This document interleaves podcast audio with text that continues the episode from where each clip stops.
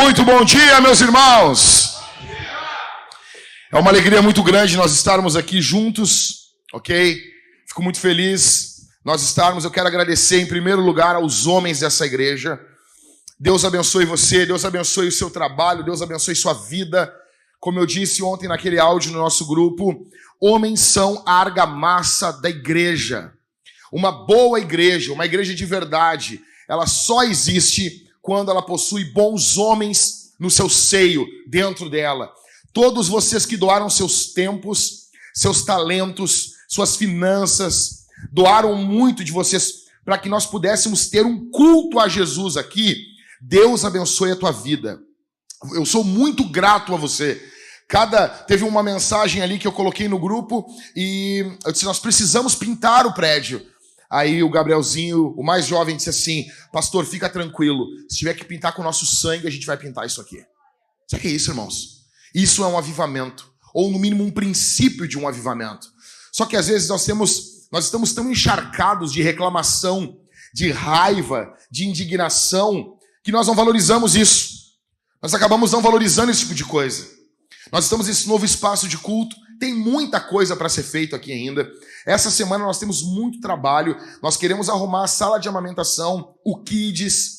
Então, nós temos que arrumar as salas aqui de trás aqui. Tem muita coisa para ser feita. E como eu disse, falei para eles, nós somos como Neemias aqui. Nós precisamos, nós precisamos uh, só terminar quando o muro estiver pronto. Mas desde já, tá tudo muito lindo, tá? Eu quero agradecer a você uh, que que tem se dedicado tanto.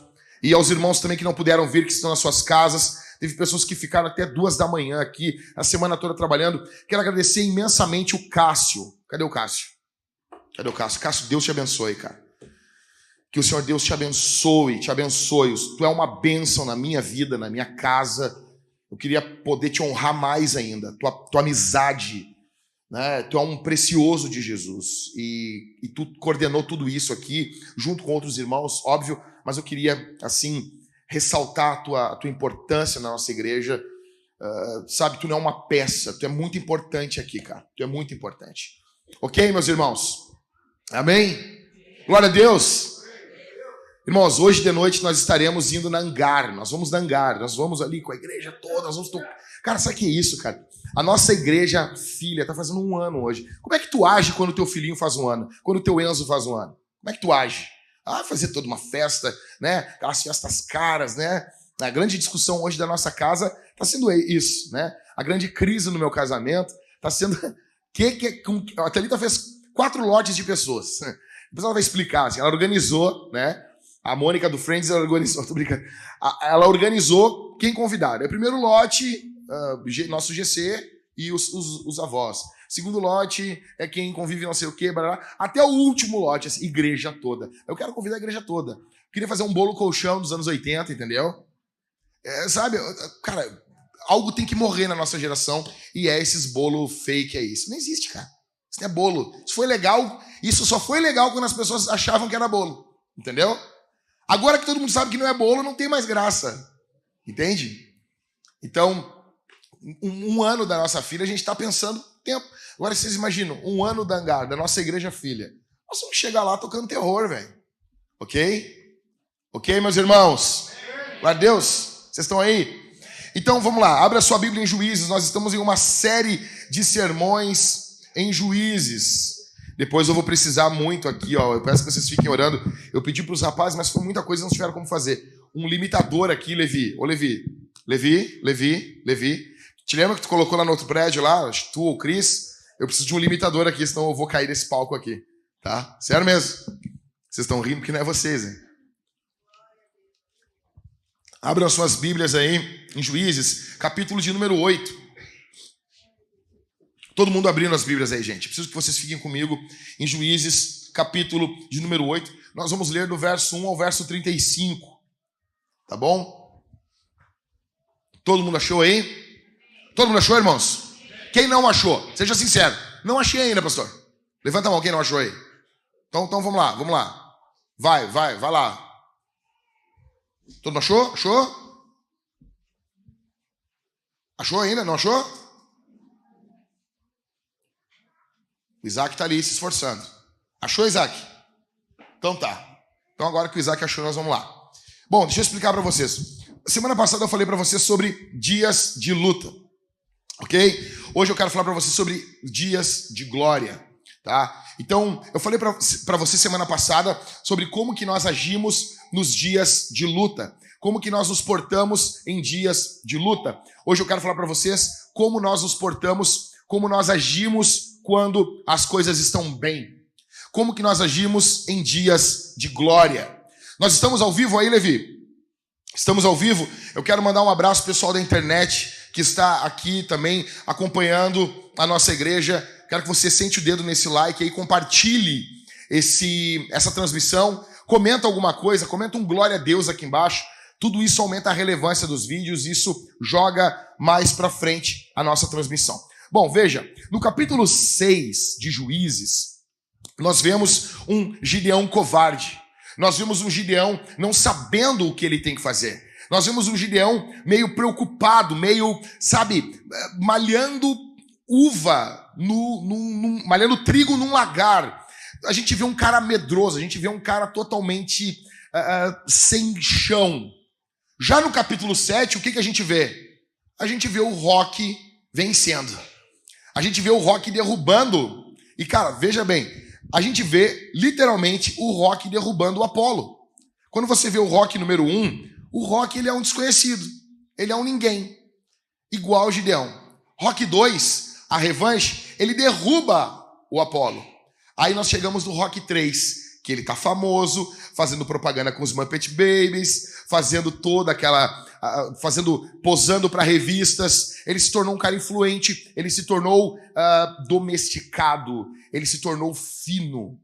Ele está vivendo em dias de glória. Mesma coisa Gideão. Gideão agora no capítulo de número 7, ele vence os midianitas ele, ele se torna um herói. E agora, no capítulo 8, ele está vivendo dias de glória. Como que nós nos portamos em dias de glória? Como que nós agimos? Como que nós vamos agir em dias de glória? Quando as coisas vão bem. Como que nós nos portamos? Veja, os dias de glória são os dias mais perigosos da nossa vida. O lugar mais perigoso da vida de José não era o poço que ele foi jogado pelos seus irmãos. Não era o calabouço que ele ficou preso quando ele foi acusado injustamente pela mulher de Potifar. Não foi. O lugar mais perigoso para José foi quando, do nada, de súbito, ele é feito rei, Israel, rei do Egito. Ele é alçado e colocado como rei de todo o Egito, do maior império do mundo antigo esse lugar é o lugar mais perigoso da vida. E aqui Gideão agora está entrando no lugar mais perigoso da vida, onde, onde nós deveríamos ter muito mais cuidado, onde nós deveríamos ter muito mais atenção. Isso aqui é sério. Isso aqui é muito, muito, muito sério. Bom, sem delongas, como nós vamos, como nos portamos, como agir nos dias de glória? Em primeiro lugar, em primeiro lugar, vamos ler do verso 1 ao verso 3 do capítulo 8. Em dias de glória, prepare-se para as críticas. Então os homens de Efraim disseram a Gideão: Que é isso que você fez conosco, não nos chamando quando foi lutar contra os midianitas? E discutiram fortemente com ele. Porém, ele lhes disse: Que mais fiz eu agora do que vocês? Não é fato que os poucos cachos de uvas deixados por Efraim são melhores do que toda a colheita de Abiezer? Deus entregou nas mãos de vocês os príncipes dos midianitas, Oreb e Zeeb. O que pude eu fazer em comparação com o que vocês fizeram? Depois de ele dizer isso, abrandou-se a ira deles contra Gideão. Que está ocorrendo aqui? O que está acontecendo aqui, gente? Esses três versículos iniciais aqui. A tribo de Efraim está indignada com Gideão. A tribo de Efraim está muito indignada com Gideão. Eles estão dizendo assim: Gideão, por que, que tu não nos chamou para lutar? Por que, que tu não nos chamou para a guerra? Porque eles queriam o quê? Eles queriam era participar do momento de glória. Eles queriam ser participantes desse momento, desse momento bom, desse momento onde as pessoas aplaudem você, desse momento onde as pessoas elogiam você, desse momento onde as pessoas falam o seu nome. Eles não queriam lutar, eles queriam participar desse momento.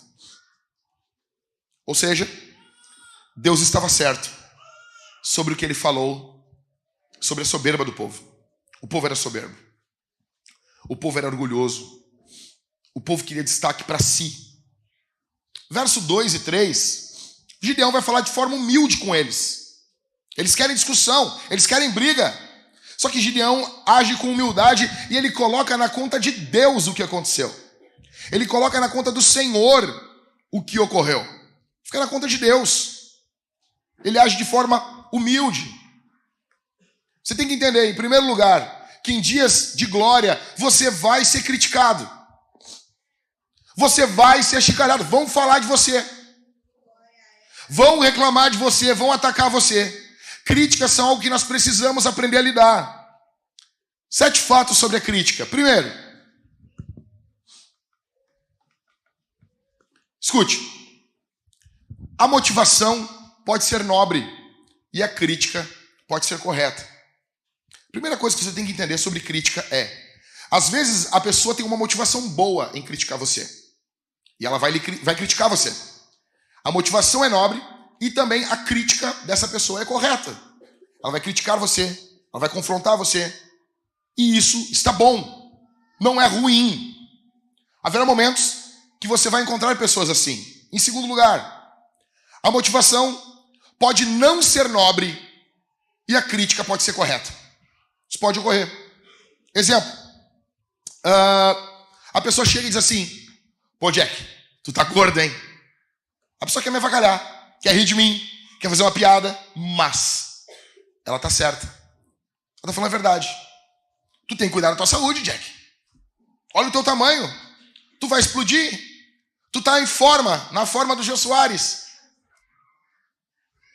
Pode haver maldade por trás? Pode. Pode.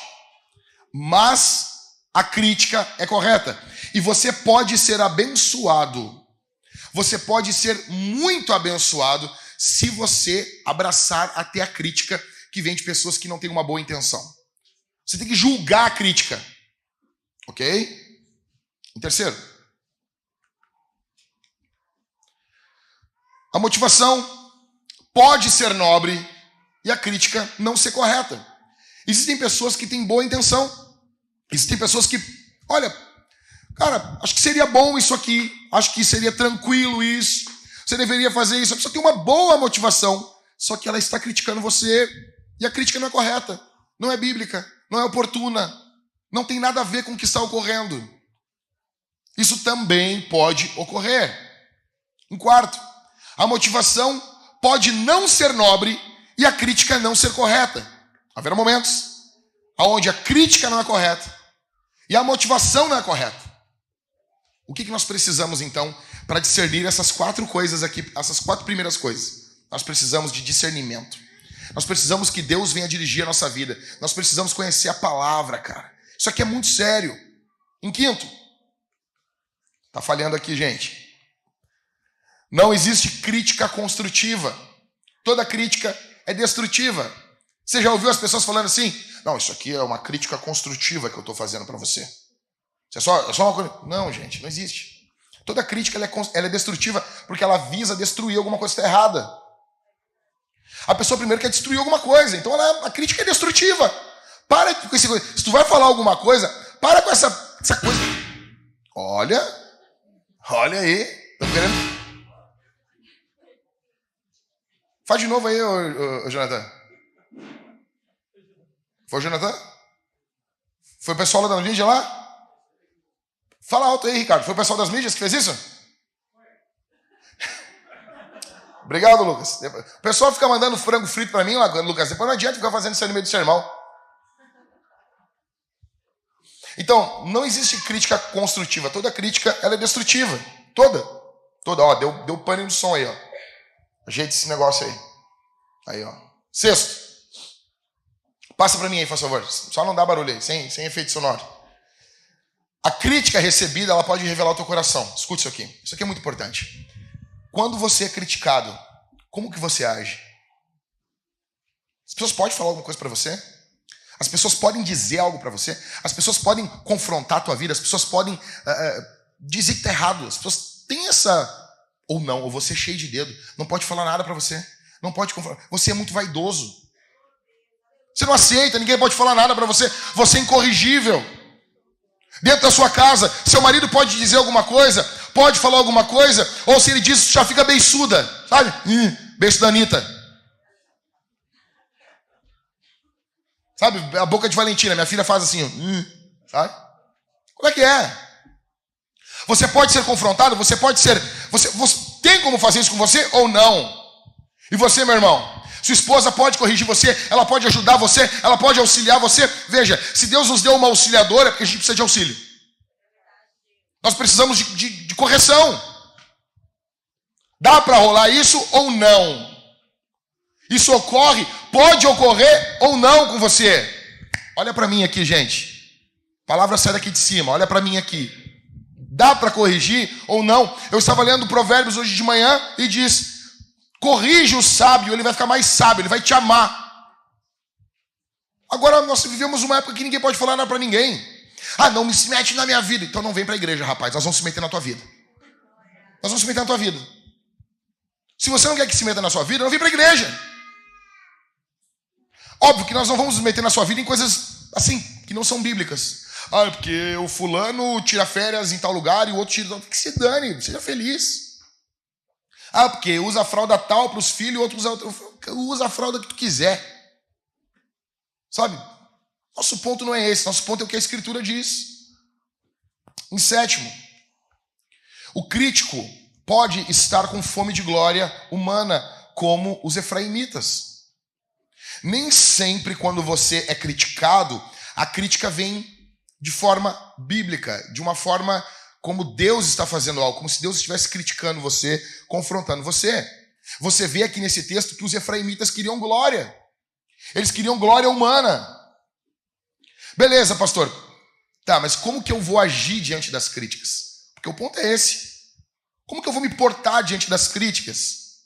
O que fazer diante das críticas? Olhe para Jesus. Ah, pastor, sério? Sério mesmo.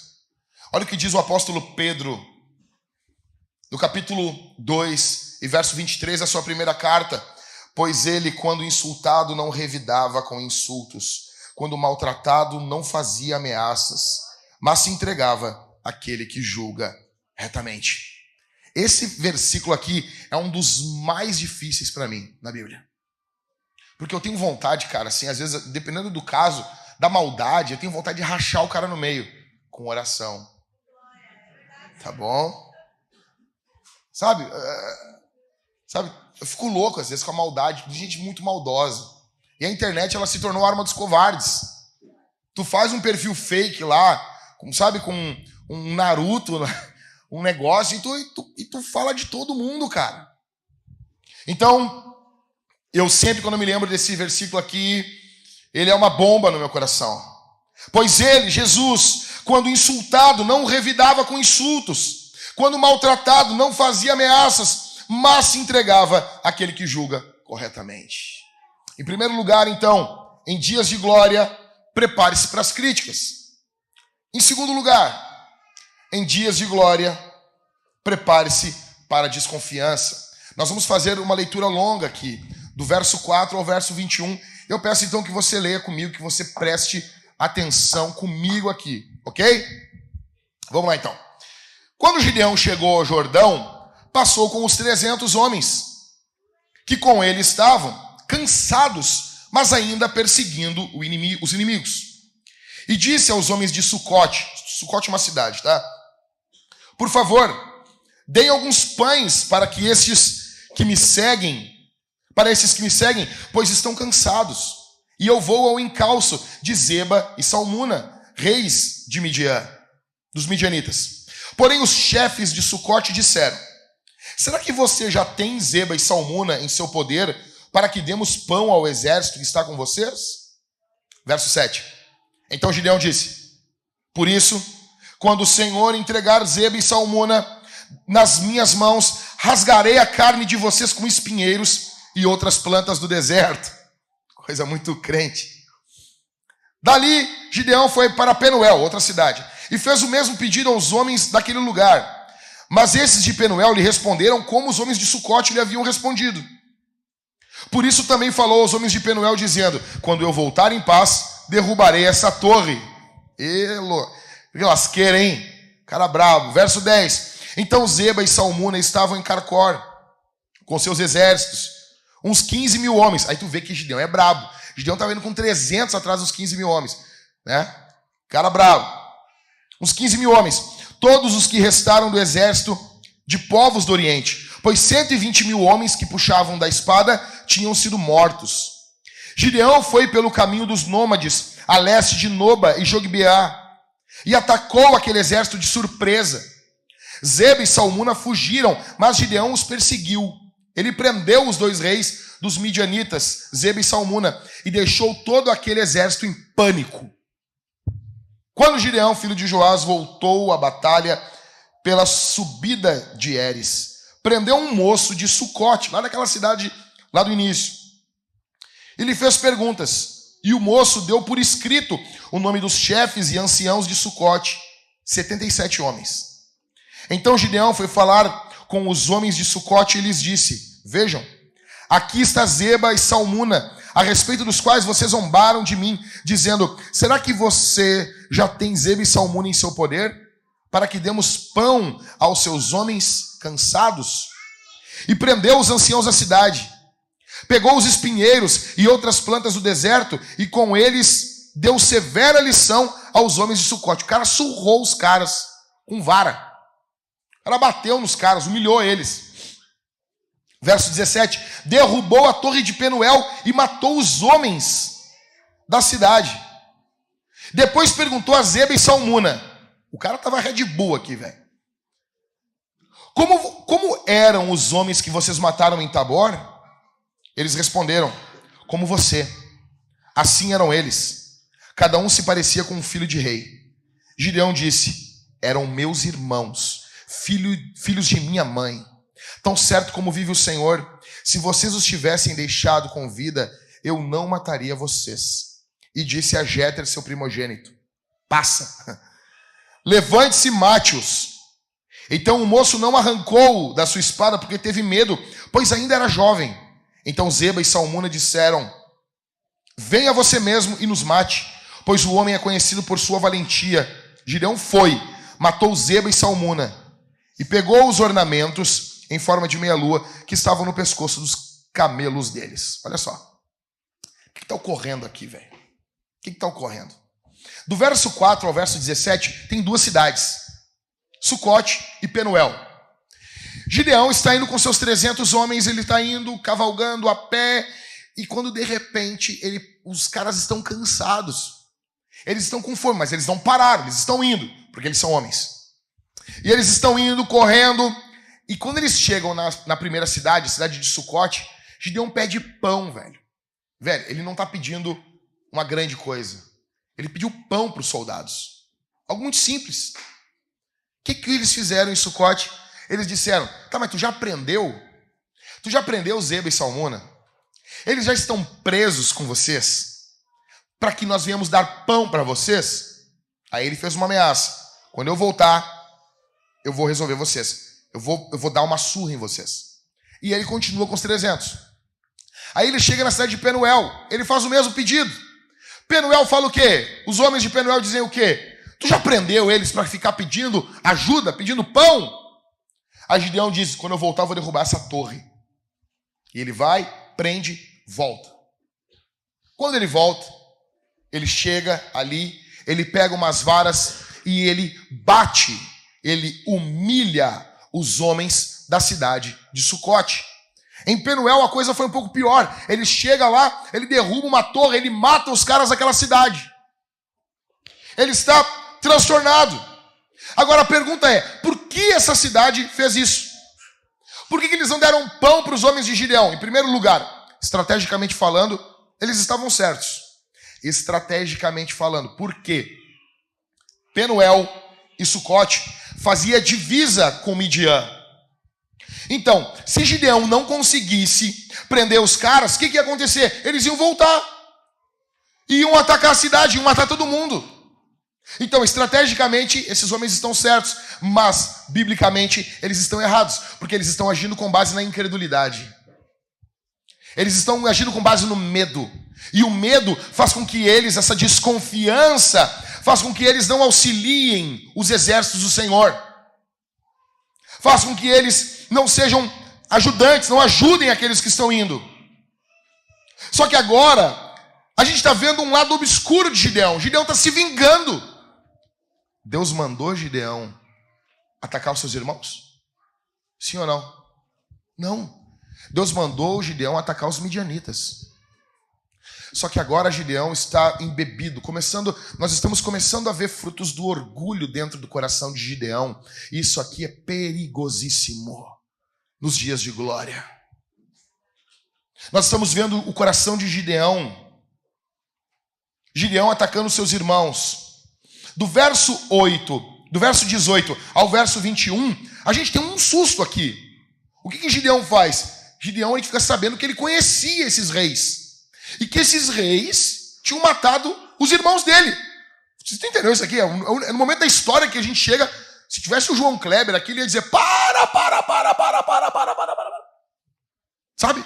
Depois dos comerciais, não sei o que, barará. Ele fica sabendo, cara, que Gideão foi lá. O que, que Gideão faz, cara? Gideão, vai ter uma discussão se Gideão poderia ou não matar esses reis, isso é uma, isso é outra discussão. Né? Porque Gideão é Estado. É Estado. Né? Ele está governando Israel naquele momento, julgando. A questão é que como que Gideão vai fazer essa execução? Como que ele vai, ele vai humilhar esses caras? Ele vai chamar o seu primogênito, que provavelmente não estava na guerra, ele chama o seu primogênito e ele faz, mata eles. Que nem no Tropa de Elite. Vocês se lembram? Final Tropa de Elite 1, quando o Capitão Nascimento fala ali, acho que o Matias, né? Passa que é teu. Vocês lembram disso? Só que assim, isso fica muito legal num filme, mas não é legal para um homem de Deus. Não é bom para um homem de Deus querer humilhar aqueles que já estão presos. Querer trazer humilhação para aqueles que já estão presos. Gideão humilha esses reis. Nós estamos vendo algo muito sério na vida de Gideão. Nós estamos vendo o povo desconfiando de Gideão e começando a surgir um fruto de orgulho no coração de Gideão. Mas sobre desconfiança, nós precisamos entender algumas coisas. Sete lembretes importantes para você. Primeiro, o amor não suspeita o mal. 1 Coríntios capítulo 13, verso 5, a Bíblia diz isso. O amor não suspeita o mal. Em outras traduções, a nossa está não se ressente do mal. O amor não vai suspeitar o mal. Primeiro de tudo, nós temos que cuidar para não sermos desconfiados de tudo e de todos. Então, lembre-se disso. O amor não suspeita o mal. Em segundo, o medo pode patrocinar a desconfiança. Por que que os homens, atenção, por que que os homens de Sucote e de Penuel não ajudaram Gideão? Por medo.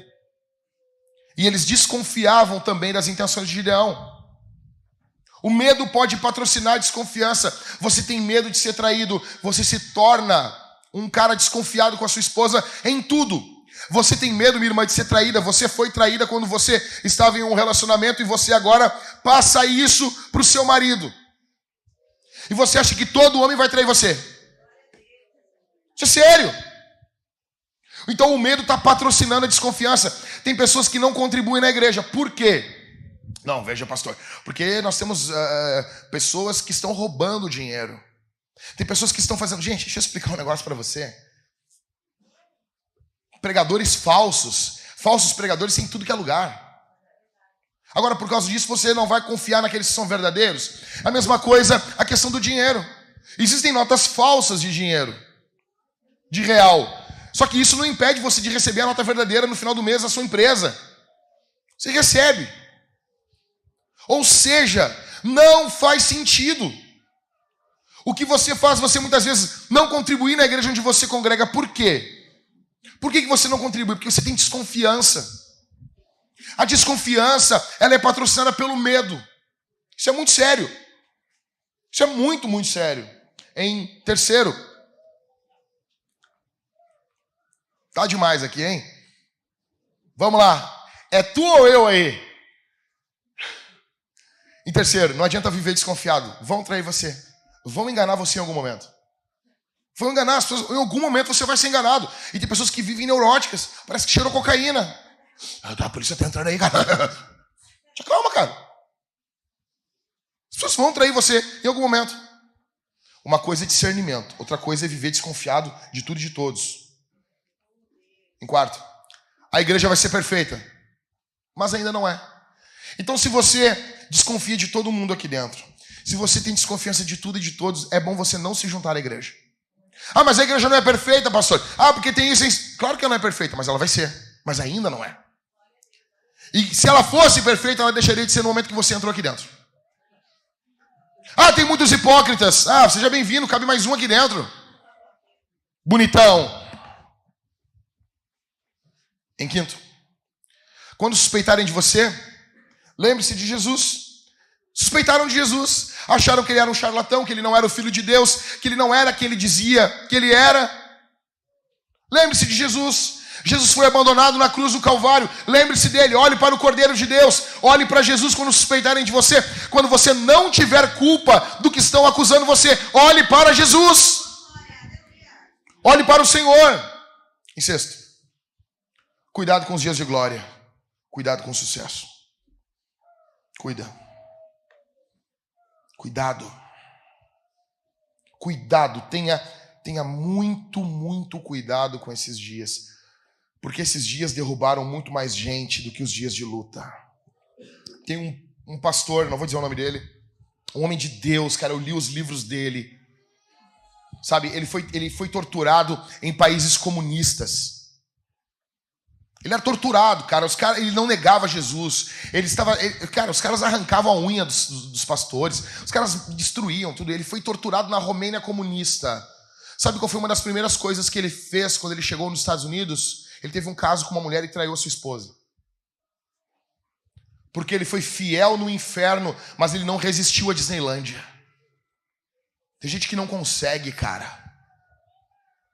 Tem gente que consegue ser fiel nas portas do inferno, mas não resiste um agrado. Não resiste um pouquinho mais de dinheiro dentro da conta, da conta do banco. Cuidado com esses dias. Em, sétimo, Jesus é maior que Gideão. Gideão se vingou. Jesus perdoou. Enquanto Gideão volta e se vinga, nós estamos olhando para Jesus agora, vendo ele na cruz do Calvário e ele dizendo: Pai, perdoa eles, porque eles não sabem o que fazem. Existe perdão de Jesus para você aqui essa manhã.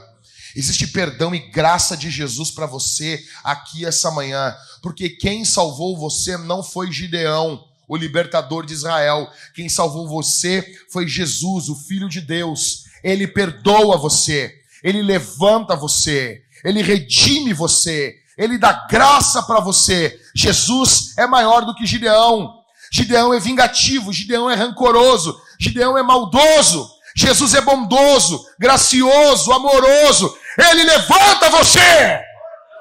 Bendito seja o seu nome. Aleluia.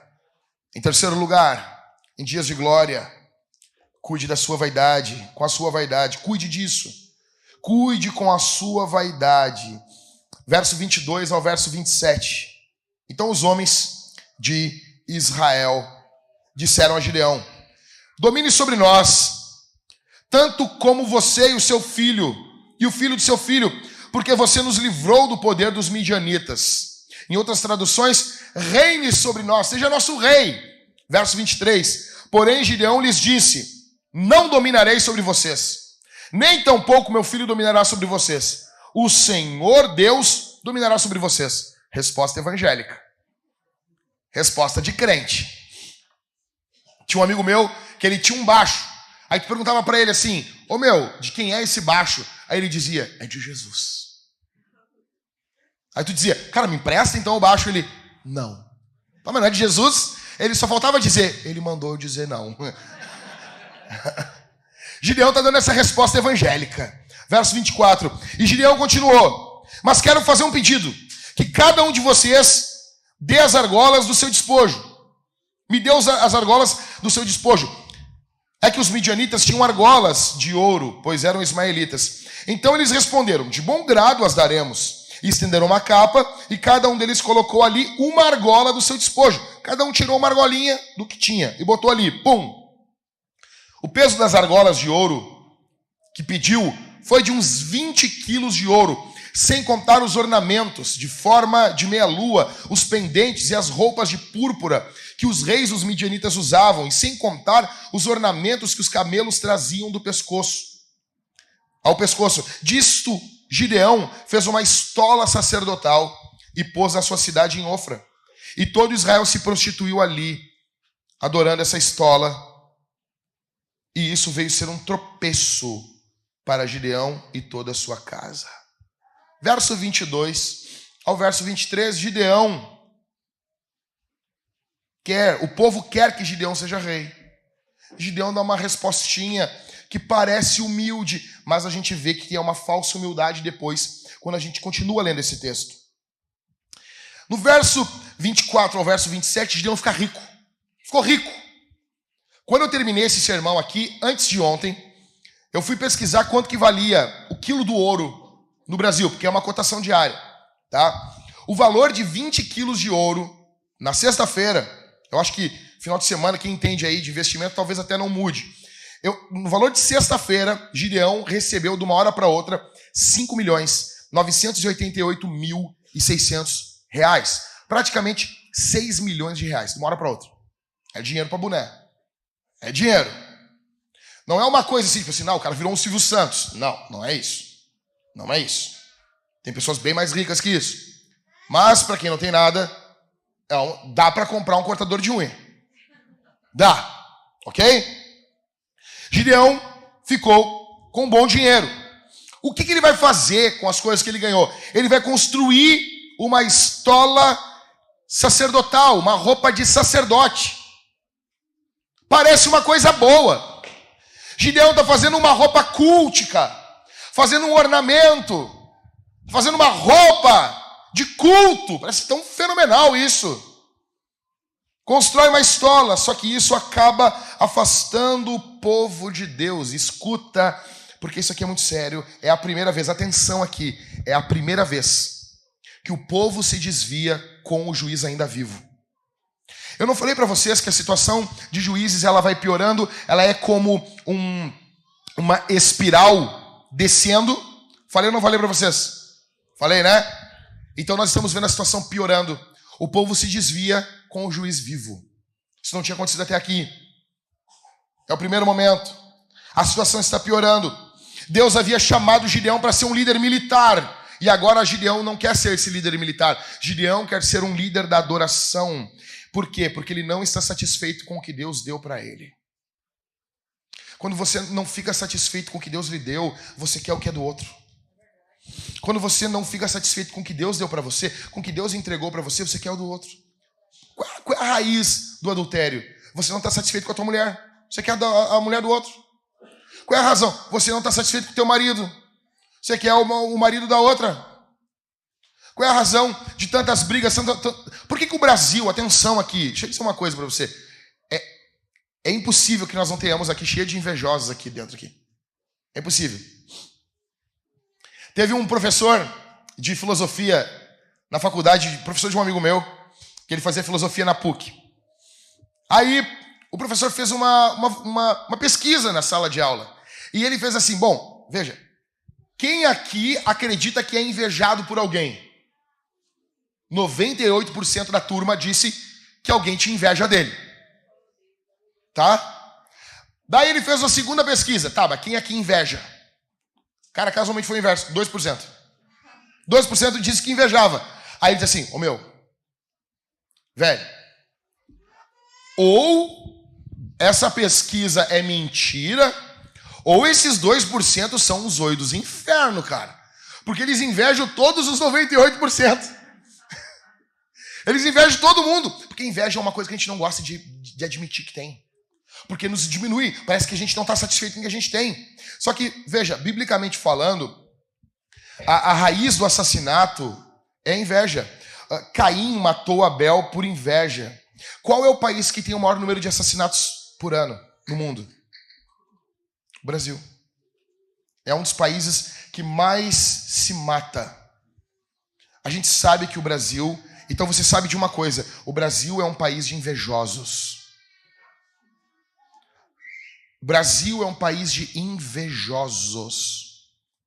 As pessoas, você vê como que o, o, empresário é tratado no Brasil. O empresário é tratado no Brasil como sendo um câncer.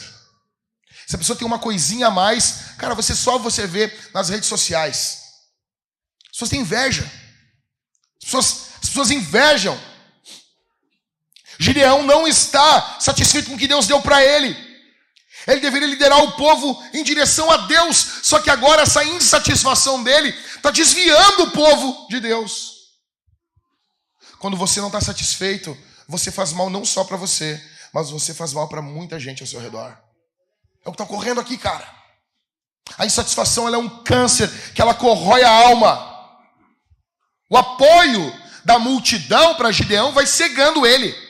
Deixa eu dizer uma coisa: os aplausos, eles são embriagantes. Então Gideão agora, o que acontece? Gideão fala assim: ah, me dá aí, me dá um pouco aí de, desse ouro que vocês ganharam. Pum, 20 quilos de ouro. Faz um negócio, ninguém repreende ele. Não tem nenhum profeta para falar para ele assim: não faça isso. Deus chamou você para ser um líder militar, não um líder da adoração. Deus não chamou você para isso. Gideão segue fazendo as suas coisas e ninguém o confronta. Ninguém fala nada. Presta atenção aqui. Quatro coisas mais uma para lembrar antes de fumar um charuto. Primeira, a vaidade pode fazer você pensar que você é mais do que você é. Você pensa mais de você. Vamos ser sinceros aqui, gente. Olha aqui para mim. É todo mundo comum aqui. Não tem nenhum Nobel aqui. Provavelmente acho que não tem nenhum PhD aqui. É todo mundo comum. É todo mundo com seus cursos, sabe? Fez a faculdadezinha, rodou numas cadeiras, tu é comum. Normalzinho.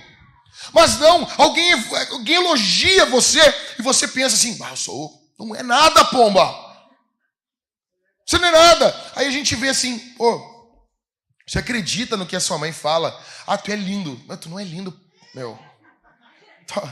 Tu vai acreditar em elogio de mãe, de tia? Sério, velho. Ai, ai tu, tu parece a Gisele Bündchen. Só se for o tamanho do nariz. Não é. Todo mundo comum. Ah, nossa, pastor, que pregação. Bem normalzinha. Tu vai na internet, tem uns mil, um milhão melhor. Tu tem que saber, às vezes as pessoas estão sendo carinhosas com você. Você tem que saber quem você é. Só que as pessoas estão aplaudindo. Gideão fez alguma coisa notável, sim, mas vários já tinham feito também antes dele. E Gideão passa a acreditar nisso. Eu li uma vez uma matéria, cara, eu queria muito poder falar sobre essa matéria, porque é muito interessante. Era uma crítica a um disco de guitarra do Joe Satriani, um guitarrista. Um guitarrista. É um dos melhores guitarristas do mundo? É. E eles estavam criticando o Joe Satriani do disco Super Colossal. E eu li toda essa crítica de um, de um crítico. E era muito boa a crítica. Porque ele diz assim: Joe Satriani, nesse álbum, ele não deixou espaço para nenhum instrumento. Ele, ele decidiu resolver tudo na guitarra. É um disco instrumental de guitarra. O normal, para quem é músico aqui, é a guitarra ter uma proeminência no disco. Sim. Só que normalmente músicos, eles em alguma música que outra, eles abrem espaço para os músicos fazer alguma coisa. E o crítico dizia assim, cara, até a bateria tá mal mixada nesse disco.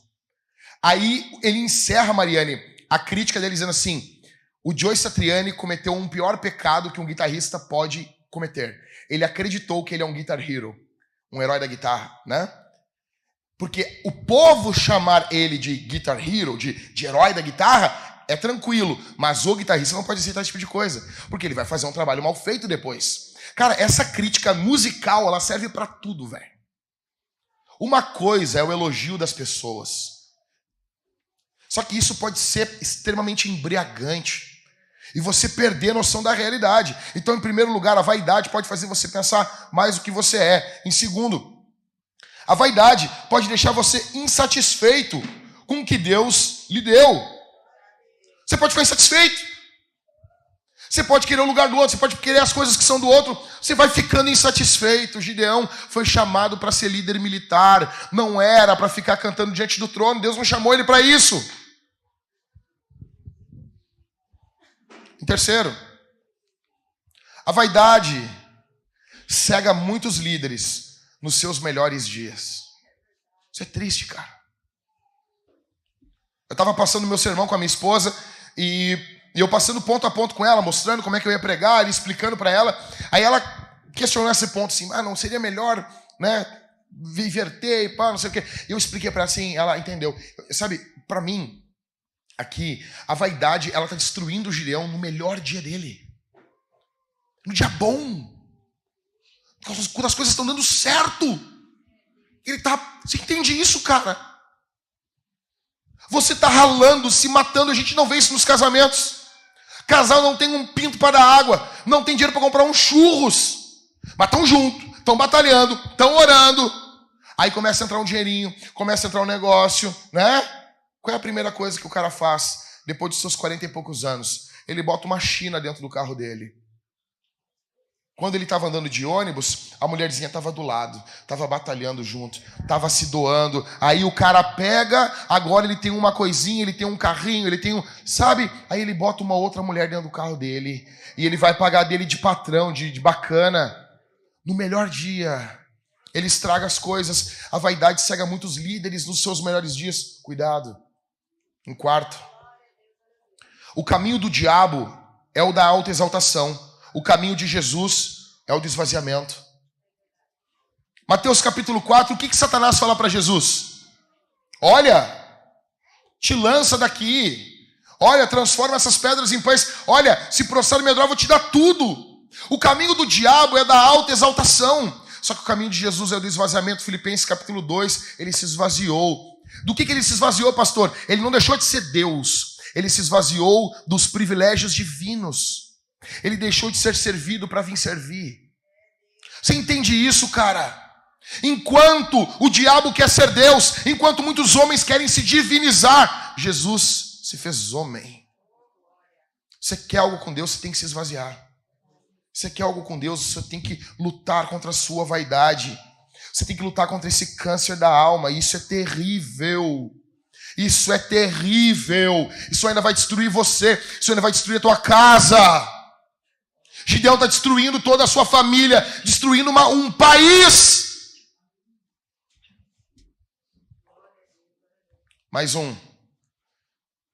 Você pode confessar que Deus reine em sua vida, mas ao mesmo tempo agir como seu próprio rei. Não foi o que Gideão fez? Gideão disse: não, não, não.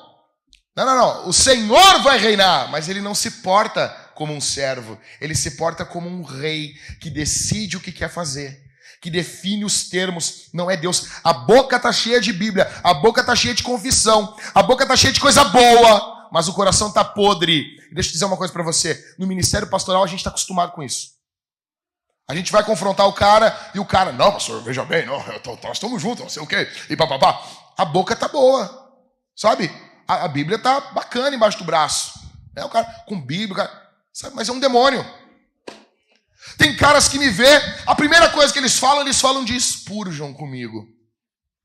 Cara não lê Spurgeon nem aqui nem na China. O cara não sabe, mas ele me vê, ele quer largar um negócio que eu gosto, porque ele acha que eu vou entrar na onda dele.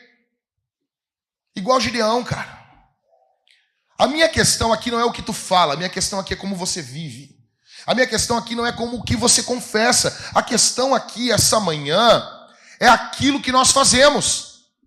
Ah, mas a salvação não é por obras. E glória a Deus, não é por obras mesmo. Mas as obras evidenciam a nossa salvação. É por isso que Apocalipse diz: Eu estou vendo as tuas obras. Dane-se o sentimentozinho quentinho do teu coração se você não ama Jesus na prática, o que as suas obras evidenciam de Jesus? Gideão está falando uma coisa, mas está fazendo outra. Em último, para acabar, em dias de glória, preocupe-se em terminar bem. verso 28 ao 35, nós encerramos o capítulo 8. Assim, os midianitas foram subjugados pelos filhos de Israel e nunca mais levantaram a cabeça. E a terra ficou em paz durante 40 anos nos dias de Gideão. Jerubaal, filho de Joás, retirou-se e mor ficou morando em sua casa, se aposentou. Verso 30. Gideão teve 70 filhos, todos provindos dele, porque tinha muitas mulheres. A sua concubina que morava em Siquém lhe deu também à luz um filho, e ele lhe deu o nome de Abimeleque. Gideão, filho de Joás, morreu em boa velhice e foi sepultado no túmulo de Joás, seu pai, em Ofra, cidade da família de Abiezer. Depois que Gideão morreu, os filhos de Israel voltaram a se prostituir com os Baalins e puseram Baal Berite por Deus. Os filhos de Israel não se lembraram do Senhor, seu Deus, que os havia livrado do poder de todos os seus inimigos ao redor. Também não usaram de bondade com a casa de Jerubaal, a saber, Gideão, segundo todo o bem que ele tinha feito a Israel. Verso 28. Os, 20, os inimigos não estão mais atacando. Tá tudo bem.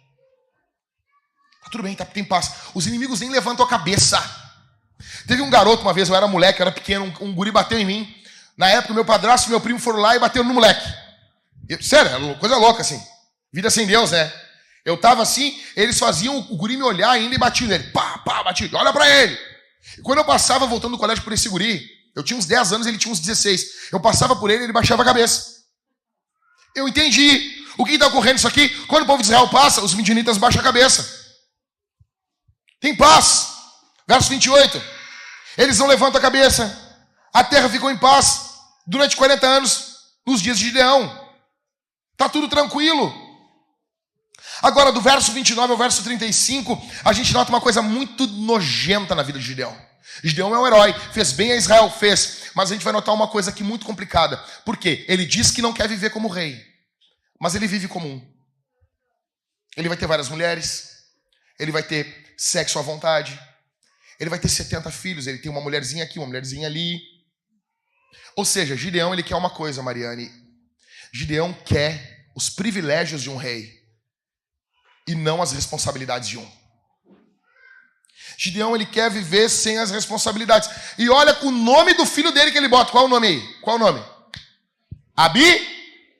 Quer dizer, meu pai é rei. Mas eu não sou rei. Eu não sou rei. Aí botam de Abimeleque no filho. Gideão tem uma velhice luxuosa com um legado fraco. Ele tem luxo na sua velhice, mas ele deixa nada. E veja, a, ele está se aposentando, ele foi morar numa casinha. E talvez eu esteja aqui pregando para algumas pessoas que estão loucas para se aposentar. Deixa eu dizer uma coisa para você. Uh, biblicamente falando, a aposentadoria não existe. Não existe. Não tem aposentadoria na Bíblia. Isso é uma invenção nossa. John Piper fala do caso dos últimos anos da vida de uma pessoa que se aposenta, nos Estados Unidos é muito comum isso, a pessoa se aposenta e ela vai morar mais no sul dos Estados Unidos, mais ali na divisa com o México, onde o local é, onde é mais quente. Aqui no Brasil seria o contrário. A pessoa se aposenta e quer sair do Rio Grande do Sul, quer morar num lugar mais quente, quer morar mais para cima no Brasil. Então a pessoa se aposenta, se muda e aí tem aquelas quantos de vocês eh, conhecem aquela revista Seleções? Só velho conhece. Só assim, eu, eu sou velho. Eu conheço. Tá bom? Desculpa, gente. Mas é uma revistinha, é a mais famosa do mundo. Ô, lê ela, é tri boa. É pequenininha assim. É uma revista, é a revista mais lida no mundo todo. E o Piper disse que estava lendo, porque o Piper é old school, né? Estava lendo essa revista e ele viu um casal. Um casal. Que eles estavam passando todos os dias, eles tinham uma coisa, eles se aposentaram e eles ficavam colhendo conchas. Eles acordavam pela manhã, tomavam um café da manhã lindo na beira da praia, caminhavam, banhavam seus, seus pés, colhiam conchas, faziam colares de conchas. E eles gastavam os seus dias assim agora. O John Piper diz o seguinte: nos últimos anos que antecedem o encontro dessas pessoas com o trono branco de Cristo, elas estão gastando suas horas colhendo conchas. Você vai fazer o que? O Piper diz. Você vai chegar diante de, de, do Senhor, aqueles velhos laranjas, né? Com a cara toda repuxada, você vai chegar diante de Deus e você vai mostrar o seu colar de conchas que você colheu ou juntou. É isso? O que Paulo está fazendo, atenção, o que Paulo está fazendo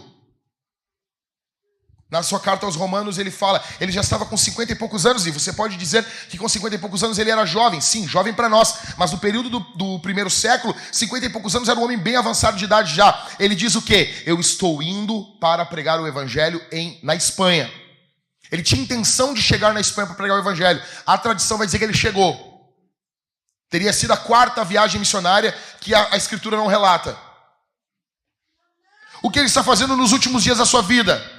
O que você vai fazer nos últimos dias da sua vida? Ah, pastor, mas eu vou fazer o que no meu trabalho? Não, veja, você, você pode se aposentar do seu trabalho ali, mas você vai fazer o quê? Você pode, pastor, mas como assim? Então eu tenho que trabalhar até morrer? Se você não for doente, sim. Você não precisa trabalhar no seu trabalho, onde você trabalha. Você pode se aposentar, pegar esse dinheiro, mas você vai dedicar algumas horas do seu dia a trabalhar na igreja, a trabalhar na sua cidade, a trabalhar na, na sua rua, a fazer um trabalho voluntário em alguma ONG. Você tem que se ocupar com alguma coisa. Você tem que se ocupar. Nós devemos trabalhar até o último dia das nossas vidas. Você vai ter momentos sabáticos de descanso, sim. Mas é normal isso. É normal. Nós temos aqui a nossa irmã, a mãe da Ana aqui. Quantos anos, Ana? 80 e? 84 anos. Tocando terror no shopping ali. Ali no shopping, no shopping total, né? Tem uma loja de roupa ali trabalhando. E vai parar quando? Não vai parar. Trabalhando. Aí nós temos uns garotos, uns moleques, uns caras novos aí, como dizia meu tio, com todo o sebo no rim descansar, né? Só quem pegou a referência aqui, né? Ninguém é de ferro. Obrigado, meu Deus. Melhor do mundo. É isso. Os caras, sabe? Ou seja, Gideão, ele está indo por um caminho terrível. Enfim, em quarto, em dias de glória, preocupe-se em terminar bem. Os homens estão buscando sua glória. Porém, a Bíblia diz que Jesus deixou a sua glória. Gideão, ele quis o ouro dos homens. Jesus veio e deu a vida dele por você. A Bíblia nos diz que Cristo vem como aquele que serve. Eu pergunto para você, chegando aqui no capítulo 8, encerrando o capítulo 8 de Juízes, tu não está cansado dos homens desse mundo? Das promessas políticas desse mundo? Você não está cansado disso? Você não está cansado disso?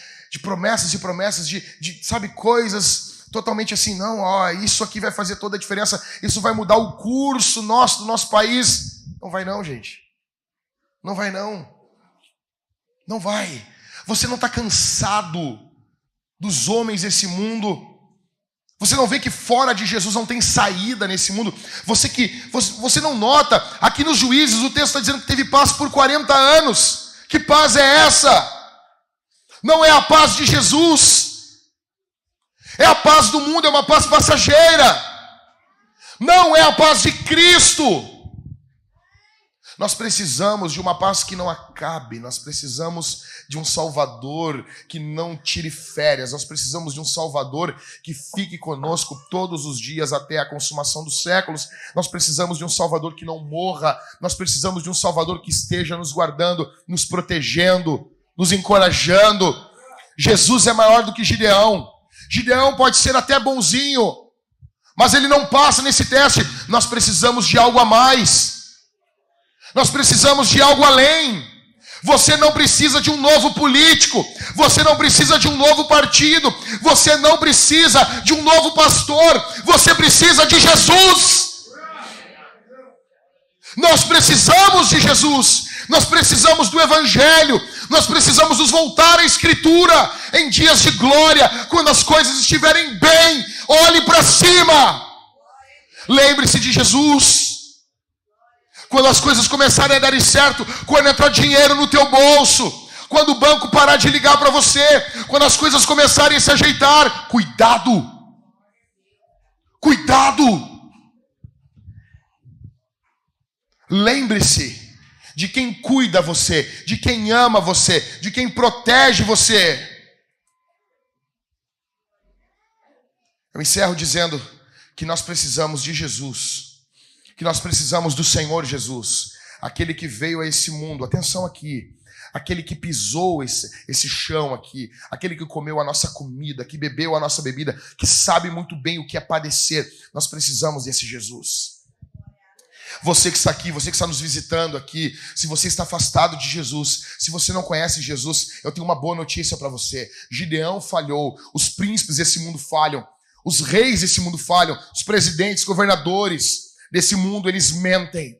Os prefeitos mentem, só que Jesus é verdadeiro. Ele pode salvar você.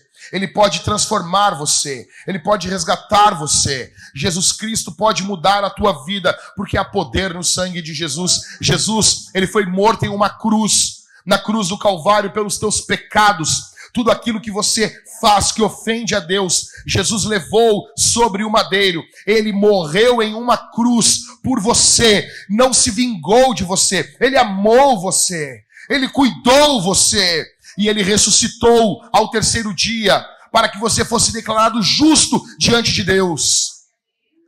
Jesus é tudo o que você precisa aqui essa manhã. Não vá embora sem ir com Jesus. Não vá para sua casa. Você não sabe quanto tempo você tem de vida. Você não sabe quanto tempo você tem de vida ainda.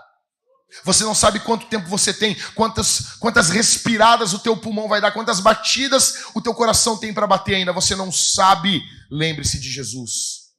Lembre-se do Senhor Jesus. Eu quero encerrar aqui e dizer que nós vamos responder esse sermão com alegria. Em primeiro lugar, nós vamos cantar ao Senhor. Nós vamos louvar Jesus. Nós vamos louvar o Senhor. Nós vamos cantar a Jesus. Nós vamos cantar bem alto. Isso aqui é um ensaio para o culto da noite, onde nós vamos cantar mais alto ainda. Nós vamos perturbar a pequena lajeada. Ok? Nós vamos cantar a Jesus em segundo lugar. Atenção aqui. Em segundo lugar, nós vamos dizimar e ofertar ao Senhor. Nós seremos generosos a Jesus. É a obra de Deus. Deixa eu dizer uma coisa aqui para os irmãos. Cadê? Nós temos dois gasofiláceos ali na frente dois caixotões ali de, de madeira, aonde você pode, de forma generosa, doar o seu dinheiro, o seu dízimo e a sua oferta, para que a obra de Deus continue, para que nós possamos pregar o Evangelho. Deixa eu dizer uma coisa para você aqui. O Brasil, ele, ele possui algumas marcas ruins. Uma das marcas ruins do nosso país, que é um ótimo país, ok? Que é um ótimo país.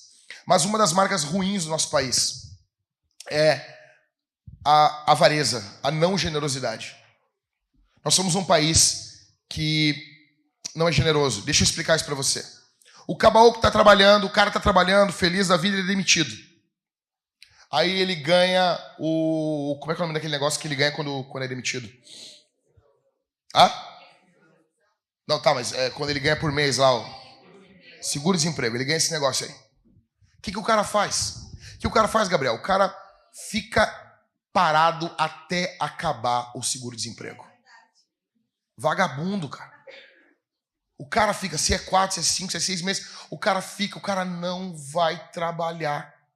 O cara vai receber esse seguro até o final. Aí quando termina, quando terminou, ele vai levantar a bunda e vai procurar um trabalho. O que, que é isso, cara? O brasileiro é assim.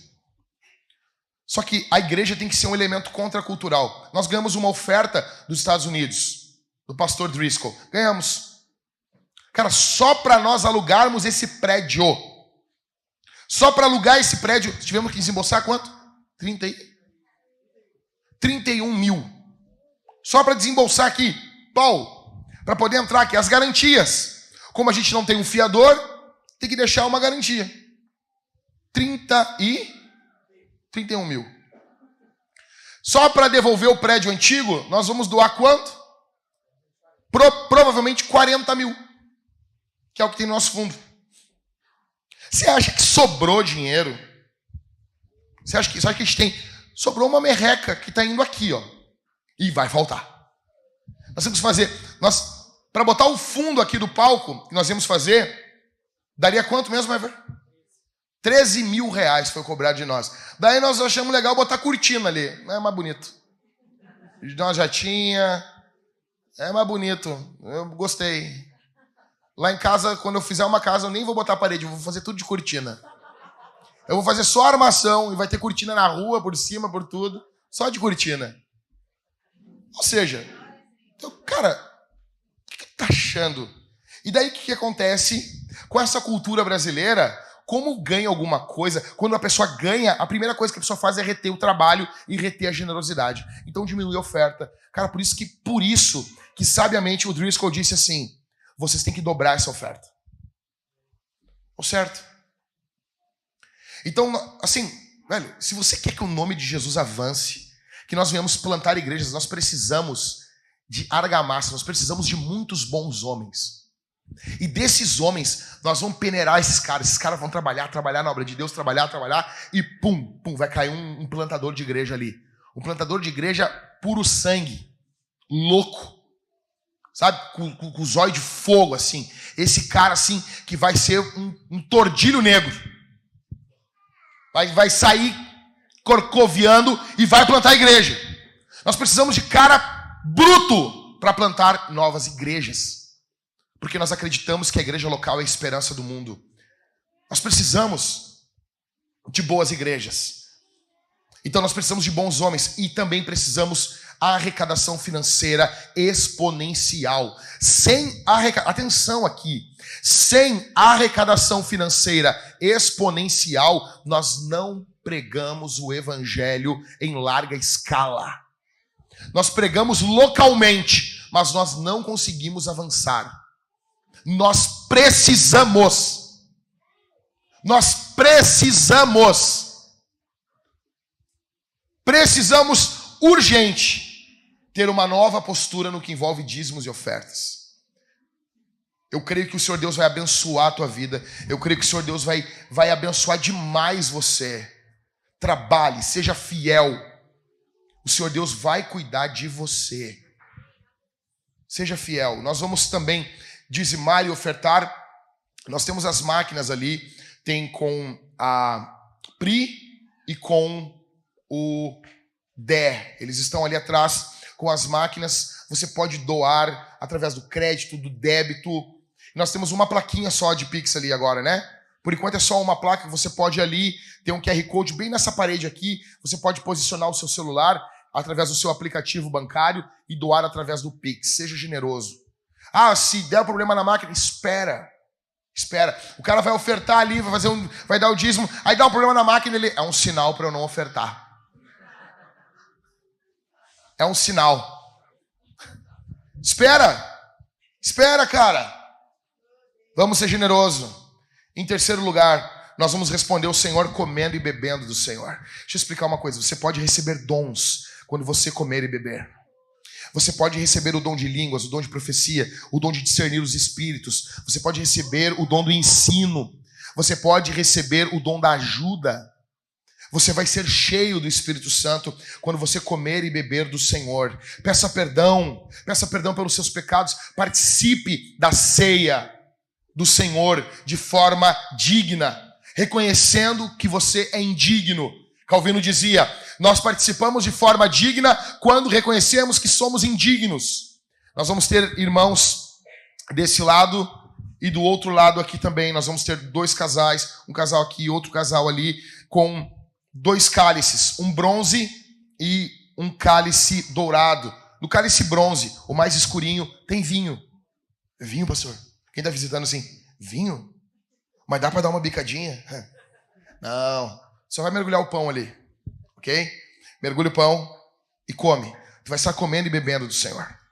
No cálice dourado é suco, suco de uva, para crianças, mulheres grávidas e pessoas que são fracas com a bebida. Você pode mergulhar no cálice dourado, mais clarinho, você mergulha e você vai estar comendo e bebendo do Senhor. Nós vamos responder ao Senhor. A pregação é Deus falando e nós temos que responder ao nosso Criador nós vamos responder ao nosso Deus Pai, aquele que nos ama. E nós vamos sair em missão aqui da igreja. Velho, por favor, não volte para casa do mesmo jeito. Volte meditando nisso. Volte orando para que Deus abençoe você, mas que Deus dê para você discernimento em dias de glória. Fique sentado, quando a banda começar a cantar, você fica de pé, feche seus olhos. Pai, eu peço pelo teu povo que está aqui. Eu oro pelo teu povo. Eu, eu rogo pelo teu povo. Eu peço que o Senhor Deus abençoe o teu povo. Em nome de Jesus. Em nome de Jesus. Derrama a tua graça, derrama teu poder, tua misericórdia sobre o teu povo. Em nome de Jesus. Em nome de Jesus. Pai, que haja misericórdia aqui, que haja perdão, que haja salvação, restauração. Ó Deus, que o que foi falado aqui venha ficar gravado nos nossos corações. Que o que foi falado aqui venha ficar tatuado, Senhor. Ó Deus, muitas vozes durante essa semana vão tentar fazer com que nós venhamos nos esquecer do que ouvimos aqui. Nós precisamos que o Senhor Deus faça isso ficar gravado nos nossos corações. Com que isso fique gravado, tatuado na nossa mente. Senhor, nos ajuda a lidarmos os dias de glória. Nos ajuda a sermos humildes quando nos ofendem. Nos ajuda, Senhor, a não ficarmos embriagados com o sucesso, a não ficarmos embriagados com os aplausos, com os elogios nos ajuda a lembrarmos quem nós somos. Nos ajuda a lembrar, Senhor, que sem o Senhor nós não somos nada. Pai, eu peço nesse momento pelo teu povo que está aqui, que vai ofertar, que vai dizimar, que o Senhor abençoe, que o Senhor encoraje, que haja, Senhor, aqui, nessa manhã, liberalidade, que haja generosidade, que nós possamos ter uma oferta nós possamos ter um recolhimento de ofertas e de dízimos aqui exponencial. Que nós possamos levar, Senhor, um presente para os nossos irmãos ali em Lajeado, Senhor. Nos ajuda, nos ajuda a sermos generosos. Bendito seja o teu nome, Senhor. Bendito seja o teu nome, que diante do Senhor os nossos joelhos se dobrem. Que diante do Senhor nós venhamos dobrar os nossos joelhos, inclinar as nossas frontes nos prostrar diante do Senhor, em nome de Jesus, em nome de Jesus. Bendito seja o teu nome.